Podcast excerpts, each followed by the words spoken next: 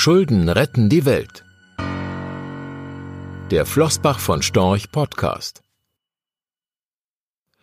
Die Corona-Krise kostet Geld, viel Geld. Staaten und Notenbanken bekämpfen die wirtschaftlichen Folgen der Pandemie mit riesigen Hilfs- und Konjunkturpaketen und ultralockerer Geldpolitik. Die Rechnung werden zukünftige Generationen bezahlen müssen, so oder so. Die große Frage lautet, was können wir tun, damit die Zahl auf dem Überweisungsträger nicht noch mehr Nullen angehängt bekommt? Grundsätzlich hat ein Staat vier Möglichkeiten, sich seiner Verbindlichkeiten zu entledigen. Die erste ist die mit Abstand angenehmste, weil sie keinerlei Opfer erfordert. Über Wachstum. Wächst eine Volkswirtschaft, steigen auch die Steuereinnahmen und die Zahl der Beschäftigten. Umgekehrt sinken die Sozialausgaben etwa für die Arbeitslosenversicherung oder die Zuschüsse zur gesetzlichen Rentenkasse. Mit dem überschüssigen Geld werden die Schulden bezahlt, das Haushaltsdefizit im Verhältnis zur Wirtschaftsleistung sinkt. Soweit die schnöde Theorie. In der Praxis funktioniert es leider nicht so, wie wir das gerne hätten. Die realen Wachstumsraten in den entwickelten Industrienationen sinken seit Jahrzehnten und sind viel zu niedrig, um den Schuldenberg perspektivisch abtragen zu können. Die Gründe für das schwache Wachstum in den Industriestaaten sind auch struktureller Natur, etwa die zunehmende Bevölkerungsalterung oder die Tatsache, dass leicht erzielbare Wohlstands- und Globalisierungsgewinne weitgehend abgeschöpft sein dürften. Nicht zuletzt hindern die Schulden daran, die Schulden zu bezahlen. Denn wer einen Großteil der Einnahmen für Zins und Tilgung seiner Verbindlichkeiten ausgeben muss, dem fehlt das Geld an anderer Stelle.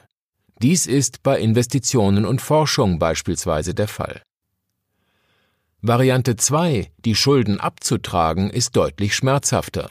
So könnte ein Staat seine Einnahmensituation verbessern, indem er die Steuern erhöht und gleichzeitig radikal die Ausgaben kürzt. Voraussetzung dafür ist, dass ein solcher Sparkurs von einer breiten Mehrheit in der Bevölkerung getragen wird. Die Kürzungen müssen alle Gruppen betreffen, ohne Ausnahmen, und die Erfolge sollten absehbar sein. Andernfalls werden die Menschen wohl früher oder später auf die Barrikaden gehen. Und selbst wenn ein breiter Konsens in der Bevölkerung herrschen würde, bedeutete dies noch lange nicht, dass ein radikaler Sparkurs auch zum Ziel führte. Wenn gleichzeitig versäumt wird, die Wettbewerbsfähigkeit der Wirtschaft eines Landes zu stärken, nützt es wenig, allein dessen Ausgaben kräftig zu kürzen. Erschwerend kommt hinzu, dass viele Sanierungskonzepte lediglich auf einzelne Volkswirtschaften beschränkt sind, die Folgewirkungen ausblenden. Spart Staat A, dann hat das in einer globalisierten Welt logischerweise Konsequenzen für die Staaten B und C. Wenn alle finanziell angeschlagenen Länder sparen, dann enden wir möglicherweise in einer Phase wie den 1930er Jahren, der großen Depression. Möglichkeit 3 dagegen hilft Staaten garantiert, ihr Schuldenproblem zu lösen, zumindest vorübergehend und verbunden mit einem veritablen Vertrauensverlust an den Kapitalmärkten, die Bankrotterklärung. Ein Staat könnte schlicht und einfach nicht bezahlen weil er aus wirtschaftlichen Gründen nicht dazu in der Lage ist oder aus politischen Erwägungen nicht will. In dieser Situation hilft ein kräftiger Schuldenschnitt, zu Neudeutsch Haircut, wie im Falle Griechenlands vor einigen Jahren praktiziert. Die Geschichte lehrt uns, dass Schuldenschnitte allein keine langfristige Lösung sind. Ohne Reformen ist die Lage nach dem Schuldenschnitt, meist vor dem Schuldenschnitt, das Problem nur scheinbar, weil kurzfristig gelöst bleibt Variante 4, die Notenbanken, die Finanziers der letzten Instanz. Auf dem Papier unabhängig und über jeden Zweifel erhaben, Staatsfinanzierung ist ihnen eigentlich untersagt, sind sie längst zu Helfern der Politik geworden, auch wenn Vertreter beider Seiten stets das Gegenteil behaupten, immer noch. Die Realität hat sie längst eingeholt. Ganz gleich ob US-Zentralbank Federal Reserve Fed oder Europäische Zentralbank EZB. Erst recht die japanische Zentralbank Bank of Japan. Japan hat den Weg in neue Verschuldungsdimensionen bereits vor 20 Jahren angetreten.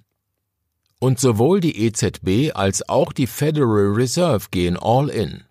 So verkündete Fed-Chef Jerome Powell jüngst ein unlimitiertes Wertpapierkaufprogramm, das den grenzenlosen Erwerb von US-Staatsanleihen und hypothekenbesicherten Wertpapieren ermöglicht.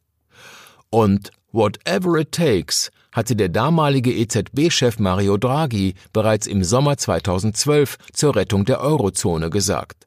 Was immer es kostet. Wir haben in den vergangenen Jahren gebetsmühlenartig darauf hingewiesen, dass angesichts der gewaltigen Verschuldung weltweit eine Rückkehr zu normalen Zinsen kaum mehr möglich sei. Wir schrieben in unseren Berichten, dass die großen Notenbanken den Point of No Return, die Wegmarke, ab der es kein Zurück mehr gibt, längst überschritten hätten.